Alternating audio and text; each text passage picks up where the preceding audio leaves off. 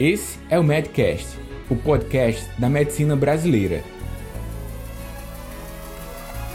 Produzido pelos médicos Daniel Coriolano e Roberto Maranhão, o Bob. Por Núcleo MD Educação Médica. Siga arroba Daniel Coriolano e arroba Núcleo MD no Instagram. Fala MDs, tudo bem? Daniel Coriolano aqui e hoje eu trouxe o amigo José Nunes de Alencar, arroba José N. Alencar no Instagram. Ele é médico, cardiologista, arritmologista e autor do livro de eletrocardiograma mais completo do Brasil. Alencar, ótimo ter você aqui conosco nesse episódio. Nós fomos contemporâneos de faculdade, tivemos uma interação naquela época embora nós não somos da mesma turma da graduação, mas que massa ver você nessa posição de referência para temas relacionados à educação médica, especificamente na área de cardiologia, ECG, com o livro, mas também você tem abordado muito sobre choosing wisely, que é escolher sabiamente. Esse, essa hashtag já está lá no seu perfil. E dentro da medicina de família e comunidade, que é a minha especialidade, a gente fala muito sobre prevenção quaternária, que no fim das contas é a mesma atitude que você fala com frequência, que é fazer a melhor escolha baseado em muito rigor científico. Esse tema também tem sido uma pauta frequente dentro da sua comunicação na rede, para que a gente possa ter melhores decisões, melhores condutas médicas. E foi por isso que eu te trouxe aqui hoje para falar sobre nível de evidência, para falar sobre como podemos pautar a nossa prática médica nas melhores decisões, o melhor cuidado e a melhor terapêutica aos nossos pacientes. Deixo o microfone aberto aqui para você, para a gente começar esse tema que envolve proteção do paciente, nível de evidência, melhores decisões na prática diária. Olá, Daniel. Olá, pessoal do Medcast. É um prazer, é uma honra estar aqui falando com vocês. E na nossa profissão, o que a gente mais precisa fazer é interpretar a evidência científica. Nós somos bombardeados né, na cardiologia diariamente, sabe, Daniel? Por muitos, muitos estudos, muitos artigos. E nós temos que interpretar muito bem, porque senão a gente fica igual. É, a gente fica igual bola de ping-pong aqui, de um lado para o outro, de um lado para o outro, e não toma conduta é mais correta baseada no paciente. Muitas vezes nós somos bombardeados por tratamentos, terapias não comprovadas ainda, é, por terapias que podem causar até maior dano aos pacientes. Isso chama muita atenção, isso deixa a gente muito preocupado, porque se o médico ele, ele não lê criticamente esse artigo científico, ele vai acabar levando aquilo ali para a sua prática médica e isso pode fazer mal aos pacientes. E existe ainda um segundo caminho, um segundo caminho do mal, que é o guidelineista, que é como eu chamo o cara que escreve os guidelines. Esse cara, em teoria, sabe ler artigos científicos e sabe interpretar evidências, mas ele pode estar mal intencionado, ele pode ter conflitos de interesses, tá? Não estou acusando ninguém, mas isso pode acontecer. Pode ou não pode? Lógico que pode. Então, ele pode ali acabar colocando terapias cujos estudos ainda não comprovaram perfeitamente que o uso daquela terapia vai ser mesmo benéfica e não maléfica ao paciente mas ele vai lá e coloca no guideline, sabe? Ele coloca assim como 2A, benefício ali já existe, então use. Quer dizer, eles podem fazer essas sutilezas aí. Isso me preocupa. Se a gente começar a estudar, Daniel, não focado no guideline, eu sempre digo isso para os meus residentes aqui no Dante Pazanese, olha, vocês vão se formar para não para decorar o guideline, vocês vão se formar, gente, para criticar o guideline. Vocês vão pensar assim: se fosse eu escrevendo esse guideline, o que, que eu escreveria? Será que eu indicaria essa terapia baseada no estudo? Então, gente, olha, não se lê um guideline, primeira dica, tá? Se você tiver tempo para isso, porque nem sempre a gente tem tempo, mas se tem tempo, não leia um guideline decorando se uma coisa é classe 1, classe 2A, classe 2B, não. Em vez disso, você vai lá na referência daquela indicação. Por exemplo, ele deu como indicação classe 2A e a referência é a 433. Então você vai lá na 433 e você lê aquele artigo. E aí você vai pensar: puxa vida, não vou fazer isso, esse artigo não, não tá legal, não, não foi bom esse artigo. Não, ele não está me falando o que o cara do guideline me, me falou. Então prestem sempre atenção a isso para evitar esses vieses, tá bom? Isso que a gente faz, gente, é, além de, de tentar escolher para o paciente aquela terapia mais segura para o paciente, é também dar ao paciente a oportunidade dele ter a capacidade de perguntar para o médico se aquela terapia é mesmo necessária, sabe? Se aquele exame que eu estou solicitando ele é mesmo importante.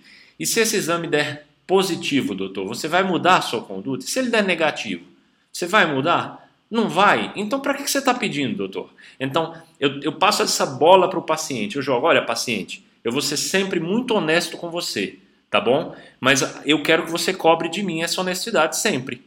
Porque na nossa profissão, nem sempre a gente sabe que é fácil isso. Mas se o paciente estiver vigilante e sempre me cobrar, isso não acontece. Isso é o que se chama de método choosing wisely. É isso, é você dar ao paciente essa autonomia e trabalhar junto com o paciente formas de reduzir os danos aos pacientes, as iatrogenias famosas, né? que muitas vezes nós fazemos na maior das boas intenções, mas fazemos porque não pensamos um pouquinho fora da caixa, às vezes. Vocês vão saber do que eu estou falando, não é? Então, quando eu tiver que fazer o método Choosing Wisely com o paciente, Daniel, eu tenho uma responsabilidade enorme é a responsabilidade de sempre me atualizar, de estar sempre lendo os artigos científicos. E a gente sabe que no meio dos artigos existem artigos bons e existem artigos ruins. Existe a good science e a bad science. Então, como é que eu vou determinar ali, lendo um artigo, qual é good science e bad science? É pelo nome da revista? Olha, o nome ele é um indício, tá bom? Mas tem artigos péssimos na New England, tem artigos deploráveis na Journal of American College of Cardiology, na JACC. Então, assim, não é bem assim. Você tem que ler e a dica, não leia só o resumo, tá? Se você não está com tempo de ler, não leia um artigo. Leia ou o artigo inteiro ou não leia nada, porque se você só ler o resumo, você vai capturar aquilo que o autor queria que você capturasse. Você vai ser privado da sua capacidade, do seu direito de interpretar aquele artigo com o seu raciocínio, com o seu pensamento, com as suas ideias prévias, entende? Então, não deixe o tempo fazer isso com você. Não tem tempo? Não leia, entre num podcast, observe é, algum site que faz resumos do artigo, editoriais, aí sim, mas não leia um artigo. Essa é a primeira dica. Também não leia um resumo, perdão. E quando vocês lerem, gente, olha, prestem atenção na qualidade da evidência as evidências elas têm que ser de qualidade para a gente poder colocá-las na nossa prática clínica. Então, existem várias maneiras da gente pegar e saber qual é a melhor qualidade de artigos científicos, mas entre essas maneiras, as mais importantes é, é passa, do passo básico é saber diferenciar o que é correlação e o que é causalidade. Eu vou ser bem breve aqui, bem resumido. Por exemplo, eu coloquei no meu no meu Instagram outros dias, um gráfico que mostrava assim, que as, as aparições do Nicolas Cage em filmes em Hollywood, eles se correlacionavam com o número de pessoas que se suicidavam em piscinas. Isso é uma correlação, gente. É óbvio que os filmes do Nicolas Cage não causam um aumento do número de suicídios em piscinas, tá bom? Ele pode ser um péssimo autor, mas espera aí, né? Calma lá. Pronto. Então isso é uma correlação. Agora, causalidade. O tabagismo causa câncer de pulmão. Quanto mais pessoas tabagistas em uma população, mais cânceres de pulmão. Isso sim é uma causalidade que foi observada já em vários estudos. Tem várias, vários graus de causalidade diferentes. Eu sugiro que os colegas leiam os critérios de causalidade de Bradford Hill, que passam por temporalidade, quer dizer, uma coisa leva a outra. Nunca, se uma coisa levou a outra, você não pode esperar que essa coisa aconteceu depois da outra. Não, se ela levou, ela tem que ser antes. Então esse é um, um preceito básico da causalidade. Tem que ser temporal, tem que ser antes, tá bom? Tem que ter plausibilidade biológica, tem que ter coerência. Vários estudos têm que demonstrar a mesma coisa. Não pode ter estudo controverso. Então esse é o primeiro passo, pontapé inicial, não é? Tem é, correlação entre uma coisa e outra? Tem plausibilidade o que eu estou lendo? Tem. Então agora eu vou ler o artigo. Se não, nem, nem leio, porque é, é fofoca. Se eu quero ler fofoca, eu vou no Ego, eu vou no G1, sei lá. Não em revista científica. Então eu vou ler o artigo. Quando eu leio o artigo, aí, gente, é assim, tem que interpretar muito bem a metodologia. O estudo foi cego ou não foi? os desfechos foram duros ou não foram, não é? Basicamente, para o artigo ser de melhor qualidade possível, esse estudo tem que ser duplo cego, que significa que os autores, os pesquisadores e os participantes não sabiam quem estava usando a terapia ou placebo, tá? Esse estudo tem que ser randomizado, ou seja, o mesmo paciente tem que cair nos dois grupos, então se tem 50% de hipertensão em um braço, tem que ser 50% no outro, se tem que ter 60% de diabéticos no braço, 60% de diabéticos no outro também. Então isso é a randomização homogênea, tem que ser assim também, tá? Depois eu tenho que ter resultados, desfechos que nós chamamos de hard, duros, hard endpoints. O que, que significa isso? São desfechos ali que são independentes da subjetividade do médico. Vou dar um desfecho mais duro que existe: é a morte. Não tem subjetividade na interpretação da morte. Eu não olho para o paciente e falo assim: olha, está morto. Aí o Daniel chega depois e fala: não, está vivo. Não existe isso. Agora eu posso chegar num paciente e falar: Daniel, infartou. E o Daniel falou: não, eu acho que não infartou. Isso existe. Então, quando você passa para causas diagnósticas, você já vai dando subjetividade ao processo, tá bem? Desfechos duros, principalmente, são morte, tá? Esse é o mais duro de todos e é um desfecho excelente para se procurar. Uma droga que é boa mesmo, ela tem que reduzir mortalidade, é isso que nós queremos. Nós queremos cada vez viver mais, não é? Nós não queremos é, sobreviver de uma causa e morrer da outra. Não queremos isso. Queremos é não morrer, não é? Então, esse é um bom desfecho para os estudos. E vocês têm que observar se o estudo perseguiu isso. E depois, se ele perseguiu, ele tem o P significativo, não teve, enfim, são vários outros passos aí para responder. Então, basicamente, são os passos iniciais. Existem cursos para fazer, para avaliar, interpretar melhor artigos científicos.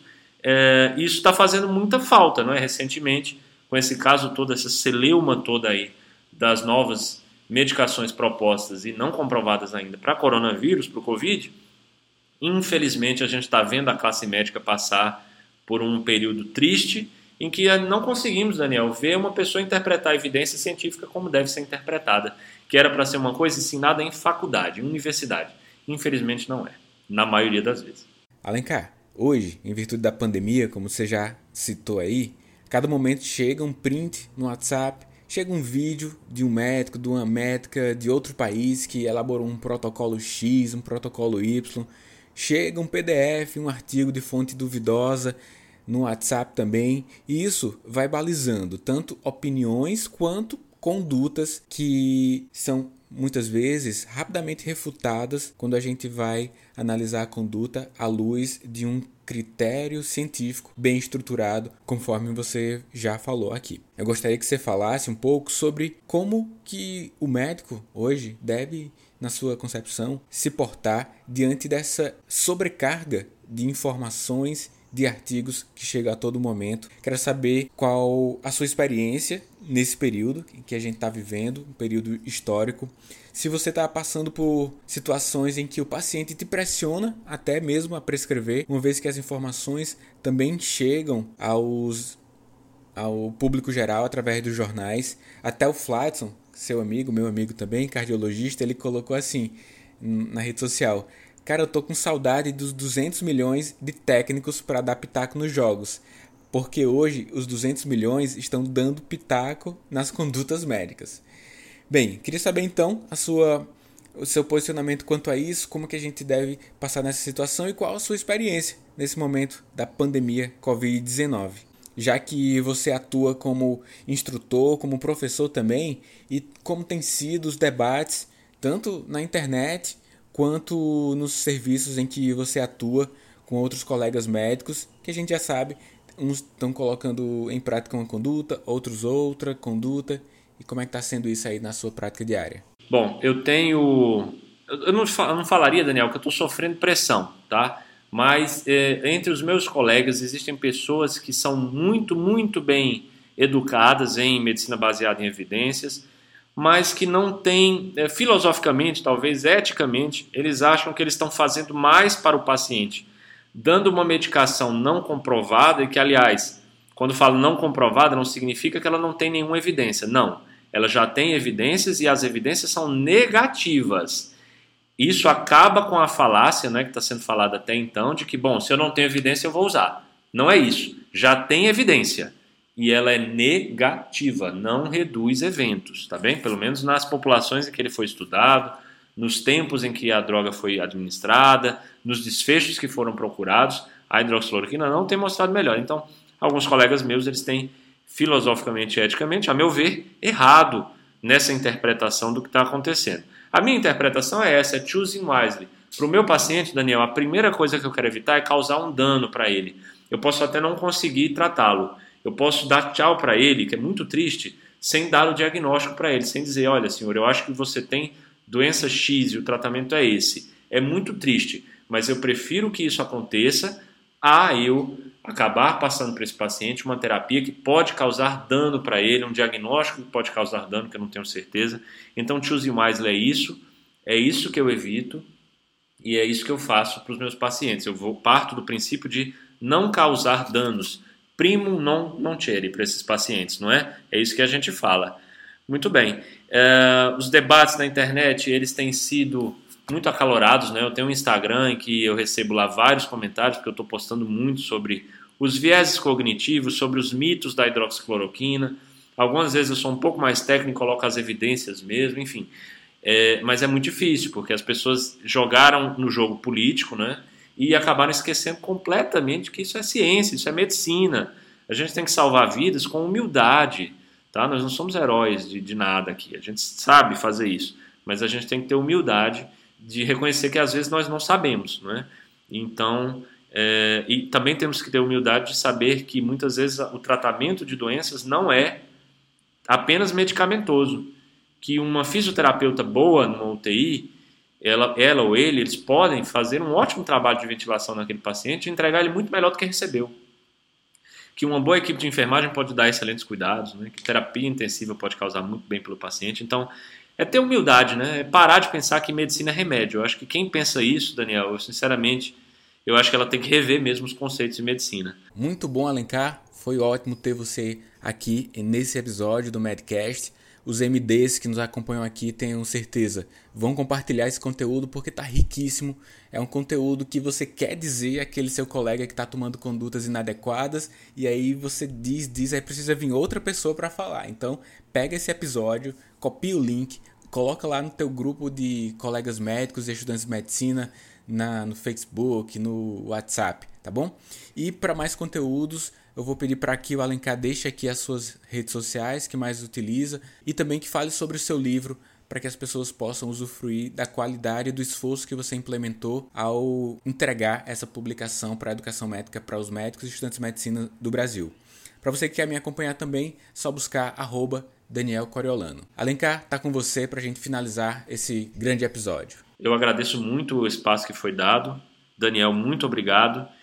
É, eu peço para quem tem interesse em aprender um pouco sobre eletrocardiografia, a ritmologia e também sobre medicina baseada em evidências e choosing wise, todos esses temas eu discorro um pouquinho sobre eles de maneira às vezes voltada para um aluno um pouco mais básico, às vezes com termos mais técnicos. É, no meu Instagram é arroba José N Alencar, José N de navio, Alencar, tudo junto. Esse também é meu Twitter, são minhas duas redes sociais. Podem me seguir lá, tem conteúdo interessante. E também o meu livro, né? Quero aproveitar para divulgar. É um livro de eletrocardiografia. É o livro mais completo da língua portuguesa. Ele tem mais de 1.300 referências, 700 páginas. E o bom dele é que ele vai, Daniel, desde o básico, né? Então, o aluno que tem um conhecimento básico ainda de ECG, ele consegue aproveitar o livro, tá? E aquele aluno, aquele médico, eletrofisiologista que sabe muito de ECG, os últimos capítulos ele consegue aproveitar também, porque tem coisa para ele também lá. E por isso, por isso eu fiz um guia, né, inédito no Brasil, só tem no meu livro, que é o guia de leitura do manual de ECG. Então, olha, se você é acadêmico de medicina, que capítulo você tem que ler esse, esse, esse outro? Se você é um médico, mas não cardiologista, quais são os capítulos que eu tenho que ler? Esse, aquele, aquele outro. Então, isso é inédito, isso só tem no meu livro, isso ajuda muito a você abrir o livro e já saber exatamente que, que você tem que aprender para salvar vidas em, em eletrocardiografia. Obrigado pelo espaço, valeu. Para você ter acesso à comunidade fechada do podcast e ainda ter acesso a web aulas, e-books, mini cursos, conteúdos complementares aos episódios publicados por aqui, faça parte do Medcast Premium. O link para acessar e ativar o seu período gratuito está junto à descrição desse episódio.